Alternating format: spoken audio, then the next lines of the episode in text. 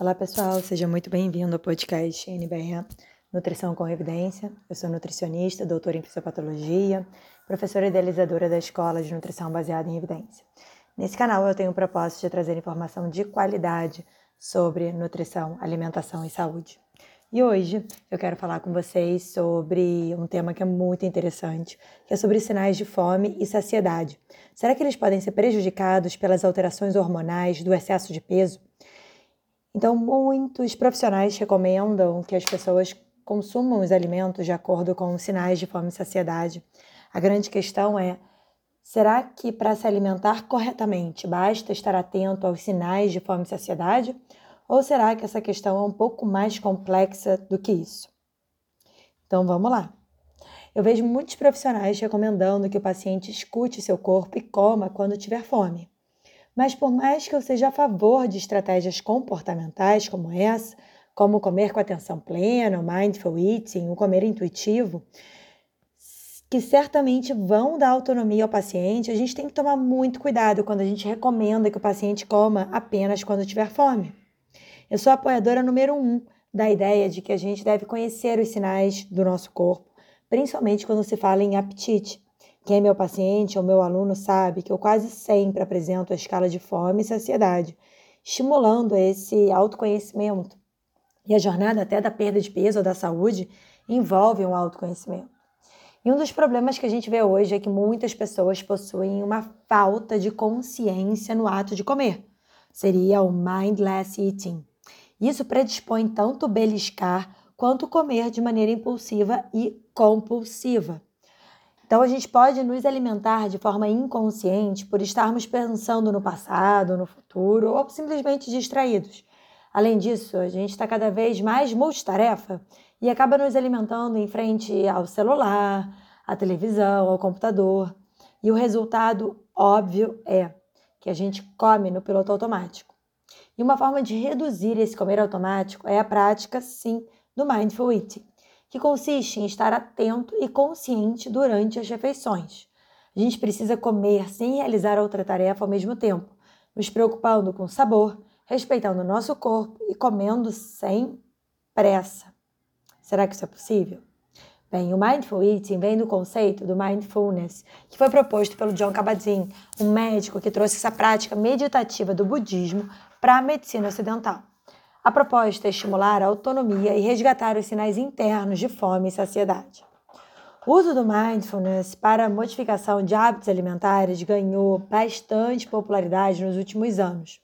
Uma revisão da literatura publicada em 2014 na Obesity Reviews teve o objetivo de determinar a eficácia das intervenções baseadas em mindfulness no tratamento de comportamentos alimentares relacionados à obesidade, como compulsão alimentar, como o comer emocional, a alimentação em resposta a estímulos externos. E um total de 21 artigos foram incluídos nessa revisão e 18 deles, pasmem vocês, ou seja, 86% dos estudos revisados relatavam melhorias nos comportamentos alimentares que foram avaliados. Então, pessoal, o Mindful Eating parece funcionar sim por meio de uma maior consciência dos sinais internos, ao invés de sinais externos para comer. Ele tem sim o potencial de abordar comportamentos alimentares problemáticos, desafios que muitos enfrentam para controlar a ingestão de alimentos. Encorajar uma abordagem alimentar consciente parece ser uma mensagem positiva a ser incluída nos conselhos gerais de controle de peso para o público. No entanto, quando a gente fala de pacientes obesos que objetivam emagrecimento, temos que levar em conta as disrupturas metabólicas que acompanham a obesidade. E é aí que eu quero chegar. Pacientes com obesidade possuem alterações hormonais importantíssimas que impactam diretamente nessa regulação do apetite. E um dos principais achados é a hiperleptinemia. A leptina ela é um hormônio, para quem não sabe, secretado pelo tecido adiposo branco, cuja principal função é atuar no hipotálamo para inibir a fome. A grande questão é que os pacientes obesos, eles possuem excesso de tecido adiposo, claramente, e acabam secretando uma quantidade muito grande de leptina, o que seria maravilhoso. Porém, esses pacientes ocorrem algumas alterações metabólicas na expressão gênica desse receptor de leptina e na cascata metabólica, pós-ligação receptor, causando uma falha na sua ação. Ou seja, pacientes obesos, eles têm muita leptina e ao mesmo tempo eles têm resistência a ela. Ou seja, essa leptina ela não é capaz de inibir a fome, sentindo mais fome do que os indivíduos que estão com peso normal ou que não têm essa resistência ao hormônio. Outros achados super importantes é a resistência à insulina, que acaba induzindo o aumento do apetite. Também a gente vê redução do GLP-1 e alteração do PYY. São todos hormônios que induzem saciedade. Então, existe uma disruptura hormonal. Os mecanismos de regulação do apetite são muito complexos e alterações que ocorrem na obesidade são mais complexas ainda e ainda estão sendo estudadas.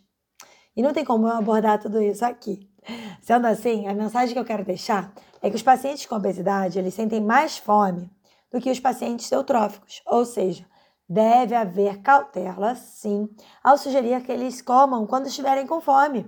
É importante, sim, que esse autoconhecimento ocorra, que a gente faça literacia em saúde, educação nutricional, mas o profissional deve se preocupar também em fornecer nutrientes e compostos bioativos e acetógenos em cada refeição para auxiliar nessa estratégia comportamental.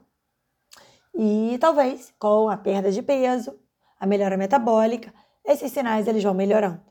Existem algumas medicações também associadas uh, exatamente na modulação desses hormônios. Se você quer saber mais a fundo sobre o tratamento do paciente com sobrepeso e obesidade, na formação em emagrecimento e estilo de vida, eu abordo tanto a parte comportamental quanto a parte fisiológica que envolve o tratamento. Você já conhece o curso? Então, não sei se está assistindo esse podcast com as matrículas abertas ou depois, mas visita o site escolanbe.com.br e ali tem todas as informações sobre o curso de formação em emagrecimento e estilo de vida. Bem, eu espero que você tenha gostado desse conteúdo. Se gostou, me manda, me marca lá no Instagram e me manda sua dúvida por lá também, tá bom? É isso, nos vemos na próxima semana com mais um podcast.